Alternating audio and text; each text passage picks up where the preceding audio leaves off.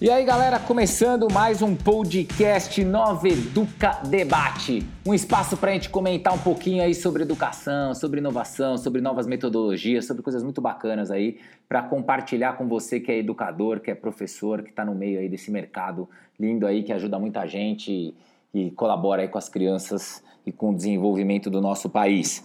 É, o podcast Nova Educa Debate é feito por mim, Carlos Coelho, um entusiasta da educação, um cara que gosta muito de trabalhar com isso, de falar, de trazer gente, de compartilhar, de debater, de falar. O nome é Nova Educa Debate. E junto comigo eu tenho duas pessoas que sempre estão comentando os programas. A primeira é a Priscila. A Priscila ela é consultora de tecnologia, especialista em projetos da Apple Education. Priscila, manda um oi pra galera. E aí, galera, beleza? Ótimo. Junto com a Priscila tem a Camila, que é mestre em oceanografia, bióloga, já teve experiência na Antártica, em fazenda rural, super dentro do, do ramo da, da, área universitária. Camila, manda um oi pra galera. Olá, pessoas, tudo bom? Ótimo! E esse programa, ele é diferente, ele é especial, porque ele é um programa que faz um resumo da nossa temporada. Ou seja, nós vamos ter vários episódios que nós vamos lançar e esse programa ele vai falar de todos os episódios. A gente vai fazer um comentário geral, colocando um pouco a nossa opinião, o que, foi debatido dentro de todos os episódios apresentados. O que isso significa? Pô, eu tô, quero, gostei do Quero Ouvir um pouquinho o podcast Nova Educa Debate, então eu vou agora ouvir o geralzão, ver quais são os episódios que eu mais gostei e assistir aqueles que eu mais gostei. Então vai facilitar a sua vida e vai ouvir também um pouquinho da opinião nossa que, pro, que produzimos, que ouvimos, que conversamos, que conhecemos essas pessoas maravilhosas que fizeram aí, abrilhantaram com muito conhecimento é, a nossa temporada. Então o programa de hoje é o Nova Educa Debate, a temporada 4. Mas, antes de começar a temporada 4, um, aquele favorzinho padrão que todo mundo pede, entra lá no Spotify, entra no Deezer, entra no Apple Podcast e segue o nosso canal, Nova Educa Debate, ou vai nas nossas mídias sociais, conversa com a gente, manda sua opinião, o que, que você achou, entra no Facebook, entra no Instagram, Consultoria Nova Educa. E aí bate papo com a gente que a gente está aberto lá. Mas para começar o nosso programa, a gente queria trazer algumas notícias do mercado educacional para a gente colocar um pouquinho o que, que a gente pensa, o que, que a gente acha, como é que a gente faz. E as nossas comentaristas trouxeram aí algumas notícias bacanas que a gente quer levar e, e, debater um pouquinho aqui com você. A primeira notícia, ela veio de um site que chama ES Brasil. Na realidade é Espírito Santo, ES é de Espírito Santo, Brasil. Nesse site saiu uma notícia que comenta legado da pandemia para educação. Camila, você que achou, faz um, uma geralzona do que é a notícia e sua opinião sobre ela. Então, Carlos, esse, essa notícia ela, ela fala que, o, que, em termos de tecnologia, o ano 2000, ele, o ano 2020 fez o que deveria ter feito em, em condições normais de uma década. Ou seja, por causa da pandemia, a inovação e tecnologia nas escolas, ela teve que avançar de uma forma que não avançaria em condições normais. E traz ainda números que são bem impactantes como, por exemplo, 88% dos professores que foram entrevistados entre abril e maio de 2020, eles não tinham nunca dado uma aula remota, nunca tinha dado uma aula pelo computador, apenas presencial. E ainda que parte desses professores, cerca de 19%, eles não estavam preparados para dar uma aula remota. Então, essa notícia traz muito o como foi uma mudança radical para toda a esfera escolar, tanto para professores, pais, alunos, e que os professores se sentiam despreparados. Sabe que você comentando isso daqui tem um negócio bem legal, né? Eu comentei esses dias com alguém, com um amigo meu, que eu virei e falei para ele, a, a, mudança da educação, ela parece a frase do Juscelino Kubitschek quando ele foi presidente, né? Fazer é, 50 anos em 5 anos, era a frase de governo dele, né, de crescimento do Brasil. Foi exatamente o que aconteceu com a pandemia, só que em vez de 50 anos em 5 anos, foram 5 anos em 5 meses, né? Porque foi um negócio que realmente mexeu. Priscila, manda sua opinião aí. O que, você acha dessa notícia, dessa informação? Qual é a sua visão? Eu acho que, é, na verdade, precisou acontecer uma pandemia para que existisse essa evolução da tecnologia, né? Porque muitos, é exatamente o que a Camila comentou, muitos professores sequer tinham conhecimento de como usar essas plataformas de videoconferência, por exemplo, né? E passaram a usar e tiveram que aprender na marra, a maioria sem nenhum tipo de treinamento, né? Que normalmente isso acontece antes do uso da tecnologia dentro de uma instituição. Então, eu acho que, é, por um lado, ela trouxe uma evolução que foi boa e eu acredito que daqui para frente as escolas vão acabar se preparando muito mais para que essa tecnologia continue e aconteça com uma precisão melhor, né? É, é, o, o comentário de vocês é bacana. Eu queria colocar um, um, uma pimentinha aqui. E aí eu acho que a gente pode começar. Acho que, Pri, você dá uma continuada, depois a Camila coloca a opinião dela. É, o que, que vocês enxergam que vai ser o pós-pandemia? Porque, pô, os caras aprenderam a fazer um monte de coisa. Você acha que pós-pandemia a aula voltou normal? todo mundo esquece o que foi feito e vai para a sala de aula? Ou vocês acreditam que dá para usar alguma coisa?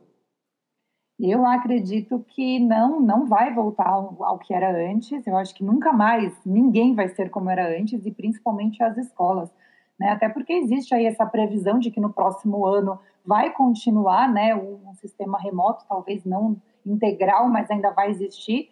Então, na minha opinião, eu acho que não, não vai voltar ao que era antes. Eu acho que isso veio para ficar e para se aprimorar ainda mais, principalmente com esse uso que eles estão tendo de é, aulas online, WhatsApp, que está sendo muito utilizado. Então, eu acho que isso veio para ficar de verdade. E você, Camila, o que, que você acha? É, concordo com a Pri, porque eu acho que o, pós-pandemia vai trazer o ensino híbrido sim, e ele veio para ficar. É, porque eu acho que vai ser muito difícil a gente voltar ao presencialmente 100% em todos os lugares sem risco algum, né? Então, boa parte dessas coisas vai ter que ser de modo online, passar um conteúdo, e os professores estão se adaptando e vão melhorar cada vez mais, sendo otimista a, a, forma como eles dão aula, né? Porque é diferente da aula no online e a aula no presencial. E agora, depois de seis meses, que a gente está sacando essa diferença. É. Vocês têm toda a razão no que vocês estão colocando, e eu acho que tem um lado que toda a escola tem que prestar muita atenção. Vocês gastaram dinheiro para produzir tudo isso daí. Eu acho que a escola que pegar quando voltar ao normal, né, ao normal não, quando voltar ao presencial da forma antiga, é, o que, que vai acontecer? Você gastou muita grana, você vai jogar tudo fora. Não é possível que, vai, é, como negócio, como estratégia, é um erro. Né? Você tem que aproveitar o que foi positivo de tudo isso e dar sequência. Porque, afinal de contas, já que a gente correu tantos anos, o que ia demorar tantos anos para acontecer, aconteceu rápido. Então, tem que se aproveitar né, muito dessas coisas. Óbvio que tem que ter mudança, é óbvio que não é para ficar todo mundo online para sempre, mas tem que se pensar no que, que fica de legado realmente. E já emendando um pouquinho desse assunto aqui, é bem legal que tem uma outra notícia que aí saiu no G1 da Globo.com. É, Conselho do MEC recomenda uso de Facebook, Instagram e WhatsApp para estimular e orientar estudos. Quer dizer, está conectando, né? Usa tecnologia, o que, que vai ficar e todas essas ferramentas foram usadas. Priscila, explica um pouquinho do conteúdo aí dessa matéria que você trouxe e comenta aí. Legal, é isso mesmo, né? Saiu essa notícia que o Conselho Nacional de Educação ele teve uma resolução aí que ele está estendendo, na verdade, né, o ensino remoto até dezembro de 2021. Então ele dá como alternativa, né, como uma sugestão que as escolas utilizem as mídias sociais, né, que, que elas têm um alcance muito extenso, né, principalmente eles citam mesmo WhatsApp, Facebook, Instagram, né, para estimular os alunos nesse sentido. Então, assim, faz todo sentido com a notícia que a gente acabou de falar da pandemia, né? E eu acho que é muito válido utilizar essas redes sociais mesmo para o para a, a educação, né? Que se ela for, se for bem orientada, sempre foi um, um medo muito grande, né? A gente a gente que está nesse meio de educação, a gente sabe que existe esse medo grande dos professores de permitirem o uso de redes sociais, de perderem o controle, mas eu acho que tudo muito bem direcionado é muito válido. E principalmente agora, nesse momento, né, em que pode ser que esse ensino remoto continue, esse uso de rede social é, é muito valioso e pode ser muito bem aproveitado. É, é, eu lembro que quando eu comecei a dar aula, eu lembro que existiam placas dentro da sala de aula, desligue o celular, como cinema, né? Desligue o celular, né, para entrar na sala de aula. Hoje acho que não faz sentido algum alguém mandar alguém desligar o celular para qualquer coisa. É, então, já que você não pode mandar desligar o celular, use ele ao seu favor. Né? Se o professor ele é esperto, né? ele vira e fala, pô, não tem como eu impedir. Aluno que acha a aula boring, chata, ele vai ligar o WhatsApp. Camila, manda a sua opinião. Eu acho super interessante. Antes do WhatsApp, quem nunca teve um grupo de Facebook com a sua turma para trocar matérias, anotações da aula, né? Acho que é por aí, mas isso daí tem que ser muito bem guiado e administrado pelo professor, né? Porque, por outro lado, como a notícia mesmo fala, a gente sabe que o uso de redes sociais em adolescentes pode aumentar alguns índices como depressão, autoconfiança, ansiedade, mas nada que um professor bem preparado não possa resolver isso, né? Para esses alunos entenderem que essas mídias sociais, elas podem sim e devem ser usadas para a educação, em prol da educação, né? E desconectar, sair um pouco do pensamento de quem tem mais like é melhor, de eu devo ficar parecido com esse filtro aqui do Instagram, eu acho a notícia muito interessante, mas temos que ter cautelas. Ó, no pique aqui, porque o nosso tempo está correndo, mas no pique, rapidinho, uma pimentinha aí a mais para essa pergunta. Ah, as, os alunos eles usam todas essas mídias sociais diariamente, então não é que eles vão aprender a usá-las, eles já usam WhatsApp, Facebook, Instagram e outras diversas que existem. É, mas eles usam para forma de entretenimento. Né? O que, que vocês acham que a educação tem que fazer para tirar essa cara de entretenimento? É, bom, eu acho que, para mim, na minha opinião, eu acho assim que o professor ele consegue muito bem direcionar para que não, é, não tenha essa característica de entretenimento. Eu vou citar um case que eu conheço de um professor, é, foi notícia isso já faz um bom tempo até, que acho que foi em 2013. Um professor ele usou o Facebook para história, para aula de história. Então, o que, que ele fez? Ele pediu que os alunos criassem personagens do Renascimento e falassem como se tivesse, como se eles estivessem vivendo em tempo real, contassem a sua história, mas com formas de falar do tempo de hoje, não do Renascimento. E foi muito interessante porque os alunos super se engajaram nesse tema, eles realmente criaram os personagens e eles conversavam entre si e um tinha que perguntar para o outro quem ele era, o que, que ele fazia. Então, assim, foi muito interessante e é um case que eu achei super legal e eu sempre dou isso como uma, uma ideia para abrir a mente aí dos professores. Camila, manda a sua.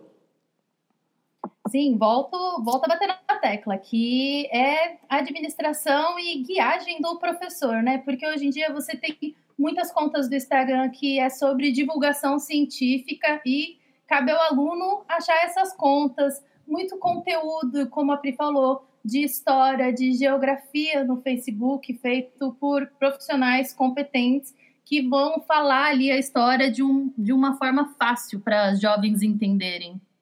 Bacana. E sabe que vocês estão falando isso daí, eu já tive uma experiência com o Facebook anos atrás, é, onde eu fiz na minha prova uma pergunta é, que valia um ponto, era no Facebook. Então os alunos respondiam no, nove pontos na aula, numa prova, e um ponto ele tinha que responder numa pergunta que eu publiquei na minha rede, ele tinha que ir lá e comentar.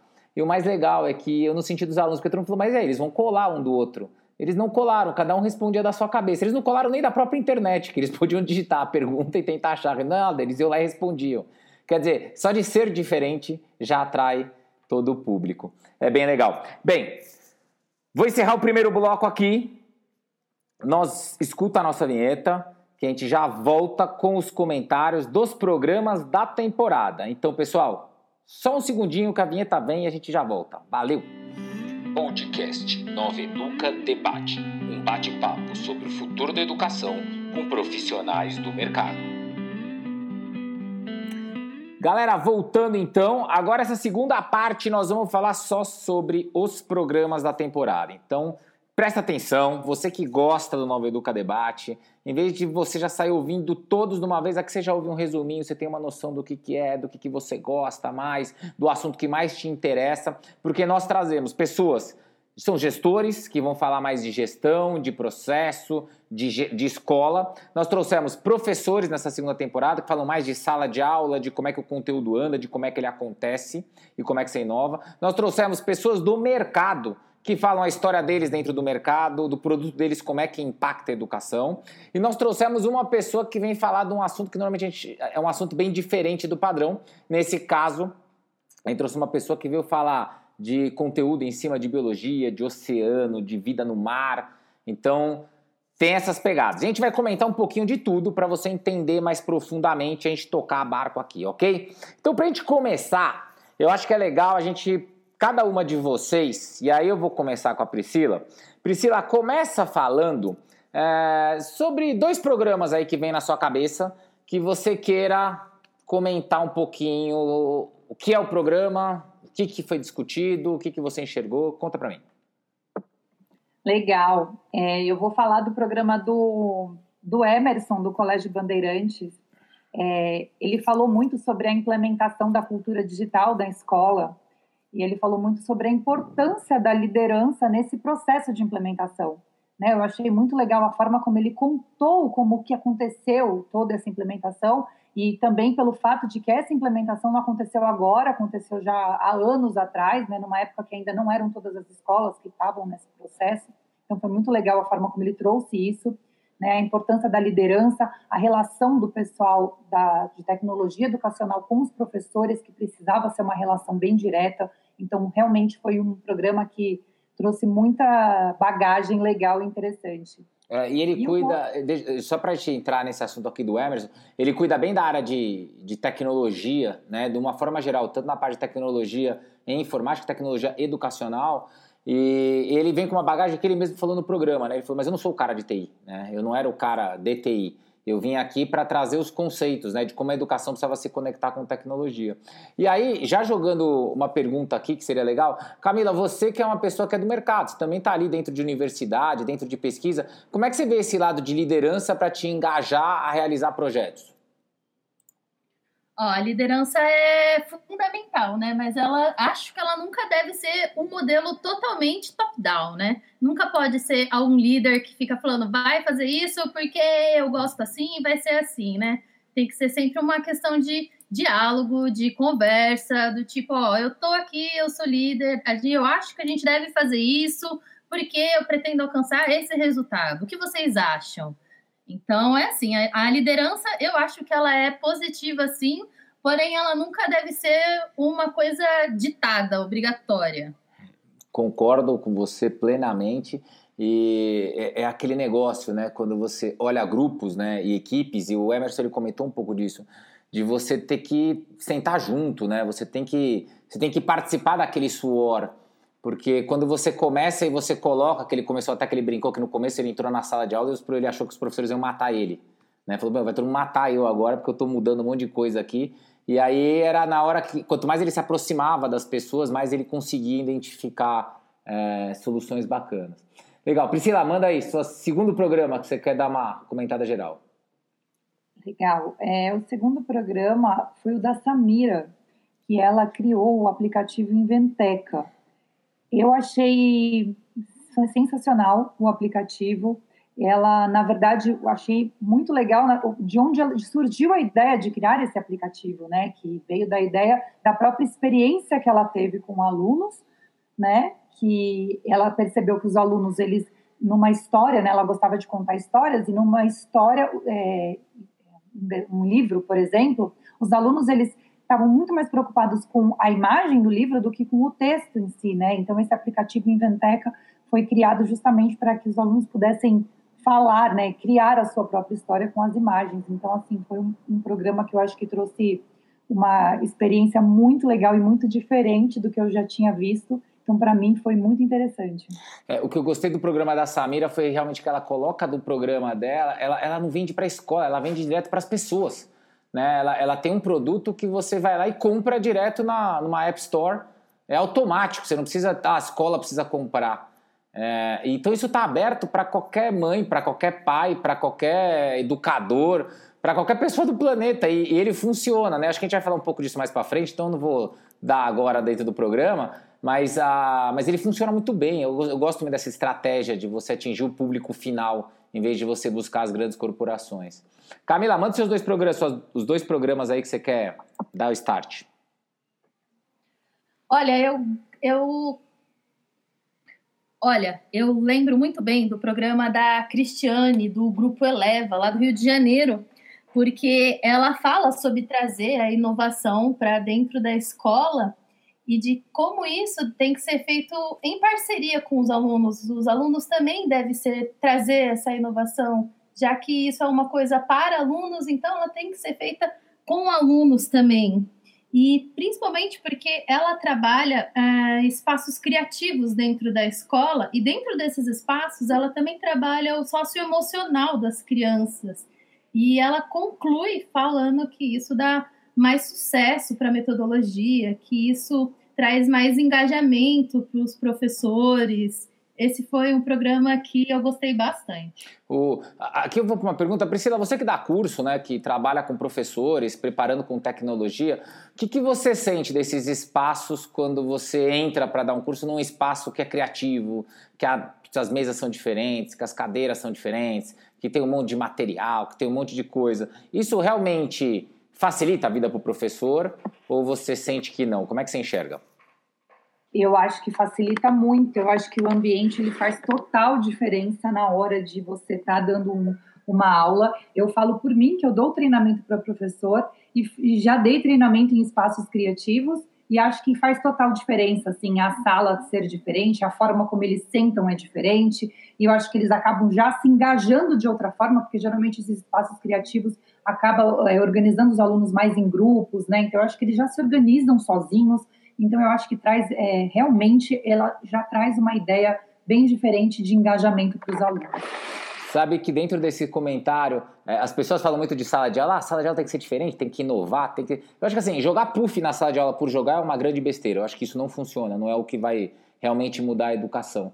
Mas é, as salas de aula, vindo daquele discurso de a sala de a escola é a mesma desde 1900, é, vindo desses discursos padrões que existem dentro da educação, mas é uma verdade, a sala de aula é igual, então qualquer lugar que o aluno caia numa situação diferente, aquilo já motiva só pelo visual. Mesmo que o visual, óbvio que nessas salas o visual ele tem objetivos, ele tem finalidade, mas só de ser diferente ele já fica feliz, né? Já, já melhora né, a sensação de aprendizagem.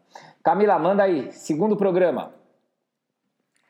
O segundo programa é o da Bárbara, que trabalha no projeto Maré de Ciência. E eu me identifiquei muito com esse programa porque a Bárbara trabalha com um assunto que é minha praia. Ela trabalha com o projeto dela envolve o tripé da universidade pública. É Literalmente é, a sua praia, né? Literalmente é a praia. Né?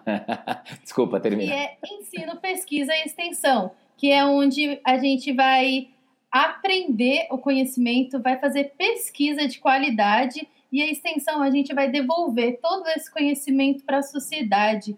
E tudo eu me identifiquei naquele programa, a comunidade que ela escolheu para agir e principalmente que o projeto Maré na Ciência, ele pode envolver escolas de todo o Brasil. Então, ela consegue levar a cultura oceânica para estados que não têm o oceano. E isso eu achei muito fantástico dela conseguir conectar o oceano com todos os outros estados.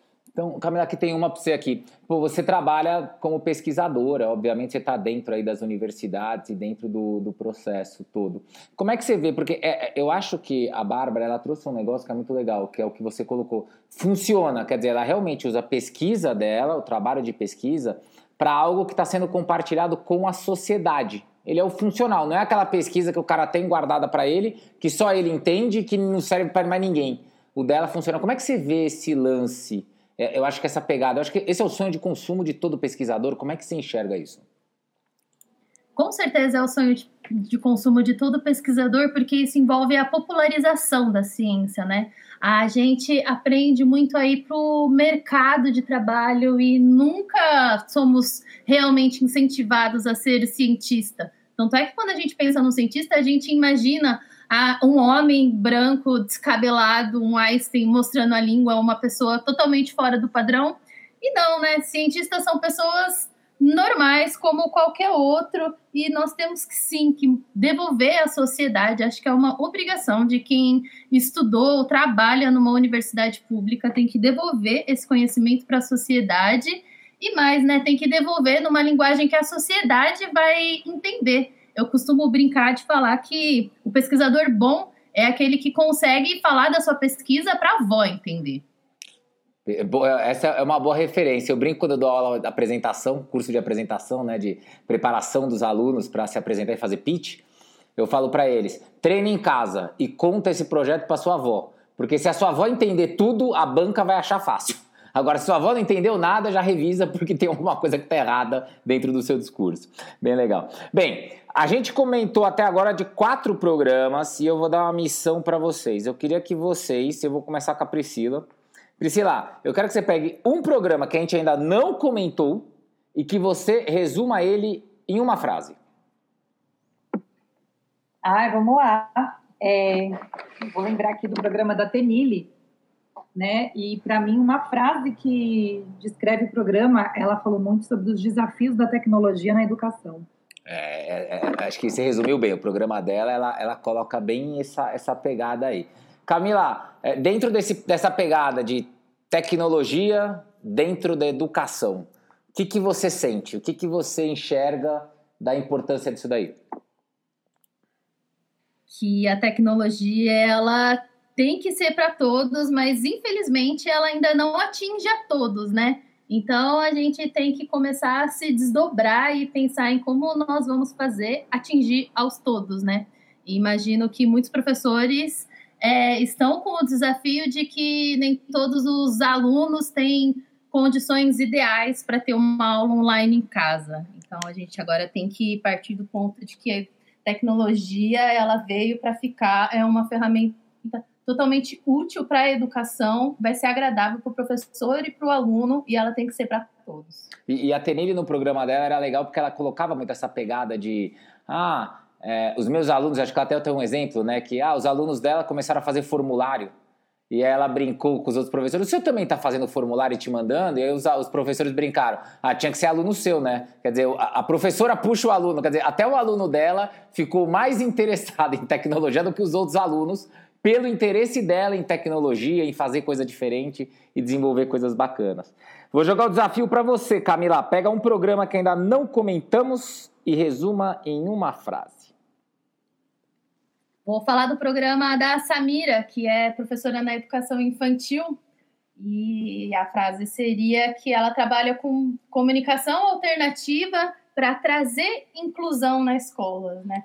E é, o programa ficou bem legal porque ela fala que através das conexões positivas entre o aluno e o professor, ela consegue trazer maior inclusão para crianças que no programa ela comenta sobre crianças do espectro autista. É. Priscila, o que, que você considera, qual é a sua visão sobre inclusão e educação?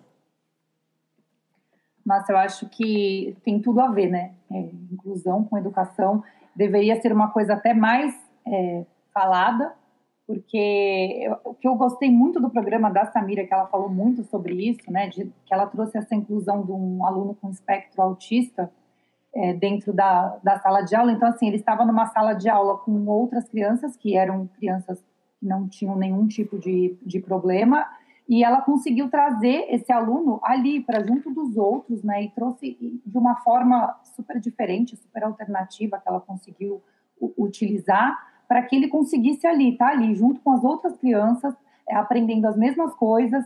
Então eu acho que mais professores, assim, assim como ela, né, que ela teve essa ideia de, de trazer, de criar essa essa forma de se comunicar, eu acho que os professores eles tinham que trazer é, ideias novas né, nesse sentido, porque realmente hoje a gente vê muitos, muitas crianças que têm algum tipo de deficiência, algum tipo de problema, que acabam tendo que, ou não frequentam a escola, ou acabam tendo que frequentar uma escola somente especial, sem, sem estar ali tendo contato com crianças que, que elas poderiam estar é, se comunicando e aprendendo mais. É. O, discurso de inclusão ele é, ele é, bem complexo, né? Porque na verdade a, a, Samira deixou muito claro no programa dela que ela teve que se esforçar, né? Quer dizer, ela que foi a, a, realmente a, pessoa que teve vontade e dedicação, tanto que ela criou lá, está desenvolvendo o aplicativo dela para uso com autista.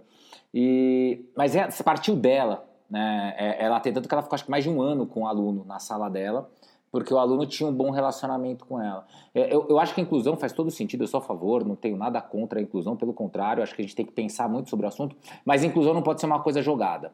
Né? Eu acho que tem, principalmente quando você fala de projeto de governo, às vezes, fala ah, inclusão, aí começa a colocar um aluno que tem algum retardamento, alguma deficiência intelectual ou uma deficiência física dentro de um grupo onde aquele aluno, em vez de ser trabalhado para ser incluído, ele só é jogado dentro de um grupo e fala, se vira aí, eu também acho que esse é o erro. Porque daí o aluno, obviamente, ele vira um problema para a sala, vira um problema para a escola e não é o certo, não é? Acho que quando a gente fala de inclusão é ter processo, é saber adaptar, é saber a cultura acontecer. Né? E não é simplesmente inclusão, ah, nós fazemos inclusão. O que, que você faz? Você pega um aluno e joga ele dentro da sala de aula e fala, fica aí, galera, se vira com ele aí. Eu acho que esse é um grande erro da inclusão.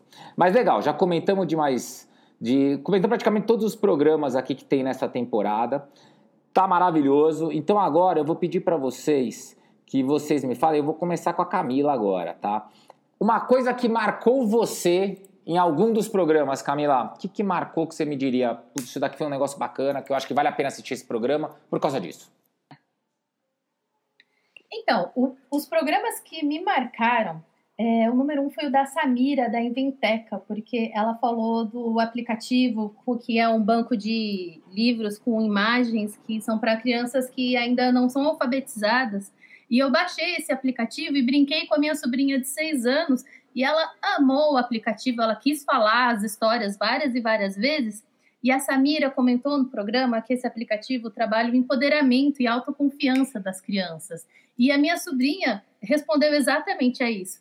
Nas primeiras vezes, ela tinha um pouco de vergonha de ouvir a própria história, mas daí, depois de algumas vezes, ela saía mostrando a história para todo mundo.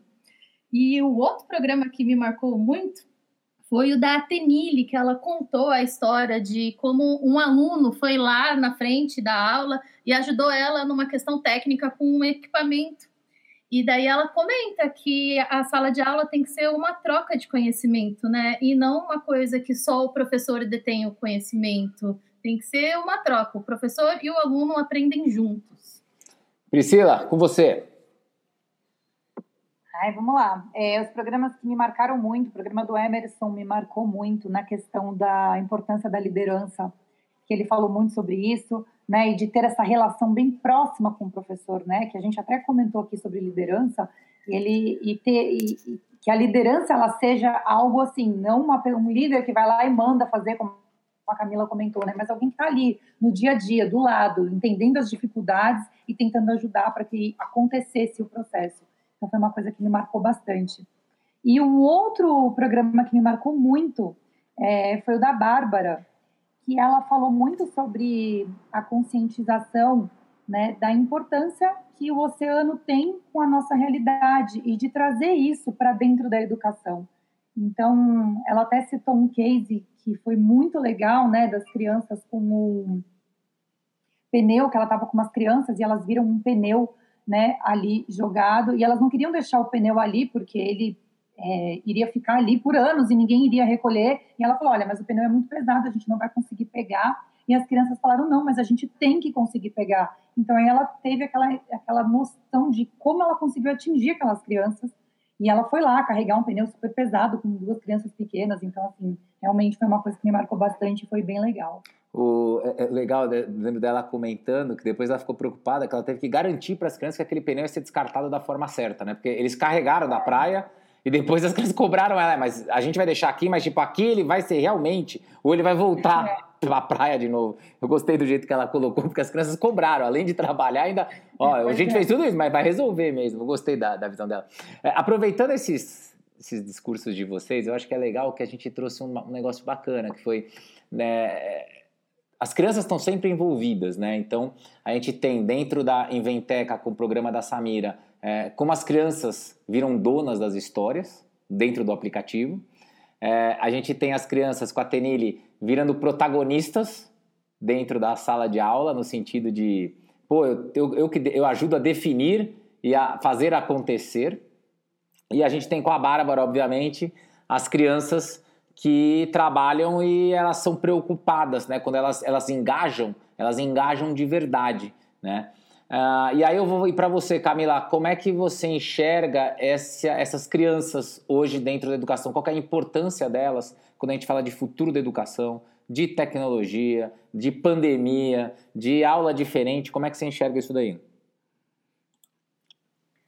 Olha, as crianças hoje em dia elas têm muitos recursos para se usar, né? E os professores, então, a gente tem que ensinar para essas crianças como usar esses recursos da melhor forma, né? Porque a gente acaba fazendo tanta coisa para elas, você pode fazer isso, isso, aquilo, você pode aprender com esse vídeo, com esse texto, com esse áudio. Eu imagino que seja tanta informação para elas digerirem que a gente tem que cuidar um pouco da, da saúde mental dessas crianças também. A gente não pode esquecer disso, que essas crianças, elas têm que crescer crianças com autoconfiança e felizes, elas não podem crescer serem crianças com ansiedades demais. Concordo com você e eu acho que esse é o papel cada vez mais do professor, ele ser um mediador, ele não precisa ser o dono do conteúdo, a criança acha conteúdo, mas ele ser um mediador de controlar aonde ela deve abrir mais e quando ela deve fechar mais a busca, né? Porque obviamente o mundo hoje dá muitas opções. Priscila, fala você, o que, que você acha disso daí? Nossa, eu concordo em tudo, né? Eu acho que o professor tem que ser um mediador mesmo. As crianças, eu acho que elas já têm uma criatividade por natureza, né? Elas já vêm com esse espírito criativo, inovador. E muitas vezes é, é quando, na verdade, todas as crianças, né? Até nós que já fomos crianças um dia. Porém, eu acho que quando a gente vai crescendo, a gente vai perdendo um pouco disso. Então, eu acho que hoje é muito mais falado, né, sobre você trabalhar criatividade, trabalhar inovação. Então, isso precisa ser trabalhado na criança para ela crescer com isso e continuar trazendo isso, né, lá no futuro e não se perder como sempre aconteceu, porque a gente sempre teve algo muito fechado, né? A gente acabava sendo, é, principalmente as pessoas mais velhas até, acabavam sendo oprimidos ali de poder ter a sua criatividade, trazer essa inovação. Então, graças a Deus, hoje muito se fala sobre isso. Então, eu acho que as crianças são o futuro da nossa educação. É, e, e eu vejo também um pouquinho daquele negócio, né? É, a, a, educação não pode matar a criatividade. Tem um TEDx famoso, é, que é o Sir Robinson, se eu não me engano. Ele é um cara super famoso dentro da área de educação, com esse discurso dele que ficou bem evidente. E ele fala disso, como as escolas matam a criatividade das crianças. E aí, já entrando nessa pegada de criatividade, o Emerson falou muito de liderança com pessoas. Eu vou juntar as duas coisas e eu queria, para Camila, perguntar: Camila, liderança é importante para as crianças ensinar liderança, ensinar elas a serem líderes? Sim, é importante, sim, porque quando a gente é criança, a gente tem um mundo de possibilidades, né? E a gente tem que aprender a filtrar essas possibilidades, porque nem todas as oportunidades vão te levar a um caminho bom. Faz sentido, faz sentido. E Priscila, você, é, você, a Camila contou um case, mas você também tem um filho pequeno que também participou lá da Inventeca. E o que, que você sentiu que ele aprendeu né, na hora que ele usou a tecnologia, tendo dois anos de idade? O que, que ele aprendeu quando você fala de criatividade e de liderança?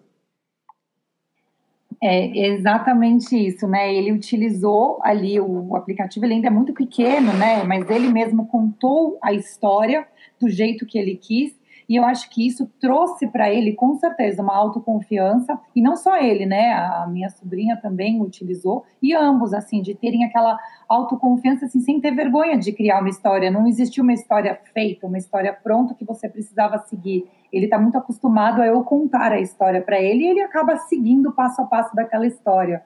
Né? Então, eu achei que isso traz para a criança esse empoderamento, essa essa, até esse espírito de estar tá liderando, né? Ele é que está mandando ali na situação, ele está no controle da situação. E para o meu filho, principalmente com dois anos, é muito importante ele se sentir no controle, né? Para uma criança de dois anos, isso é. Ele, ele tem muito isso, ele precisa estar tá no controle, ele precisa entender o que vai acontecer, o que está acontecendo. E ele ter esse controle, eu achei que foi muito interessante para ele. É, eu tenho um discurso, né? Tem muita gente que fala, ah, não, porque a criança de hoje, ela já sabe tudo, ela já aprendeu com tecnologia. Eu acho que isso é falso. Eu acho que a criança de hoje, ela, é, ela tem influências da tecnologia, porque realmente ela nasceu no meio da tecnologia, então ela não sabe o que é viver sem internet, como eu vivi sem internet. É, ela não sabe o que é viver sem um smartphone, como eu vivi sem um smartphone. É, mas não significa que ela sabe mais do que eu né? no sentido de cultura, de conhecimento, de tudo mais. E a gente confunde um pouco é, a gente trabalhar as crianças. Ah, a criança tem que ter acesso à tecnologia e a criança ter acesso a conhecimento. Né? A tecnologia pode trazer conhecimento, mas não significa que toda hora que ela está na tecnologia, ela está recebendo conhecimento. E eu acho que esse é o papel do professor hoje, é o papel da educação, é a gente conectar a tecnologia para ela não ver a tecnologia somente como entretenimento, como meio de comunicação, como meio de jogar, é, como meio de se divertir, mas que ela veja a tecnologia na mesma velocidade, no mesmo processo que ela usa para todos os outros pontos, também para aprender. Porque aí a máquina fica perfeita. Você fala legal, porque tudo está atraindo. Não é para ela deixar de usar para diversão e para entretenimento, mas é para ela fazer um bom balanço. E aí, é, eu acho que os nossos convidados dentro do programa, eles trazem muito disso. Né, desse sentido de você ter o balanço dentro desse processo. O programa tá bom, mas a gente precisa dar uma encerrada e para encerrar, eu vou mandar a última para vocês duas, que é o que, que você acha que depois de passar por toda a temporada 4, o que, que você acha que ficou para você de lição? O que, que você fala, putz, isso eu vou levar para mim que foi muito bacana? Priscila, comece com você. Olha, como lição, eu vejo muito o programa da, da Cristiane. É, ela falou muito sobre o aluno trazer a inovação, né? Então, como eu dou treinamento para professores, a gente sempre fica ali batendo na tecla de que o professor precisa ter um pouco mais de criatividade, precisa trabalhar a criatividade dele, precisa trabalhar a inovação dele. Né? Então isso ficou como uma lição, assim, não é só o professor que precisa trabalhar, ele precisa abrir para que os alunos tragam essa inovação, porque o aluno ele tem muita é, criatividade, muita inovação por ele ser mais novo, né, e ainda não ter a, a cabeça totalmente formada. Então eu achei que eu, realmente isso ficou como uma lição, que não é só o professor, ele precisa realmente abrir para que os alunos participem desse processo. Camila, o seu a lição que eu levo da temporada 4 foi quando a Samira, que é a professora de educação infantil, ela contou um pouco de, da história dela, de como ela foi parar para ser professora de educação infantil com curso de pedagogia e do quanto esforço ela teve que demandar para conseguir ver o sonho dela se realizar e isso me inspirou bastante de continuar na, na minha área, de fazer o que eu gosto, de fazer o que eu amo, mesmo que seja muito difícil, que é continuar na área de educação ambiental. Eu vou falar para você, Camila, complementando um pouquinho, já encerrando o programa. Eu acho que essa pandemia trouxe uma série de dificuldades para a educação, uma série de coisas que obviamente fizeram o mercado parar, mas também trouxe uma série de coisas que estão fazendo o mercado se movimentar para lados diferentes. Eu acho que o nosso objetivo hoje é entender esses lados, acreditar sempre, porque no dia que a gente não acreditar mais em educação, aí eu vou olhar e falar, cara, você não precisa mais ensinar ninguém, então alguma coisa está errada dentro daquilo. O que, que a gente está fazendo aqui na Terra, o que, que a gente está fazendo da nossa vida. Meninas, foi um prazer conversar com vocês. Acho que foi um programa nota 10. Adorei esse formato que a gente fez. Priscila, muito obrigado pela sua participação. Eu que agradeço, foi muito legal. Até a próxima temporada. Camila, mais uma vez, thanks so much. Ai, o prazer é todo meu. Muito obrigada. Pessoal, você que gostou do nosso programa, do nosso resumão Nova Educa Debate, a temporada 4 Assistam agora os programas. Vai lá, olha cada um, é rapidinho, são programas de 30, 40 minutos, você vai adorar, vai ser muito legal. E segue a gente no Spotify, no Apple Podcast, no Deezer, no nosso site www.consultorianoveduca.com.br barra podcasts com S no final. Ou entra nas nossas mídias sociais, comenta, manda sugestão, comentário, crítica, o que você quiser. Fala com a gente, é só entrar Instagram ou Facebook digita lá, Consultoria Nova Educa e segue a gente. A gente se vê em breve com mais programa, com mais resumo, com mais assuntos sobre educação. Valeu!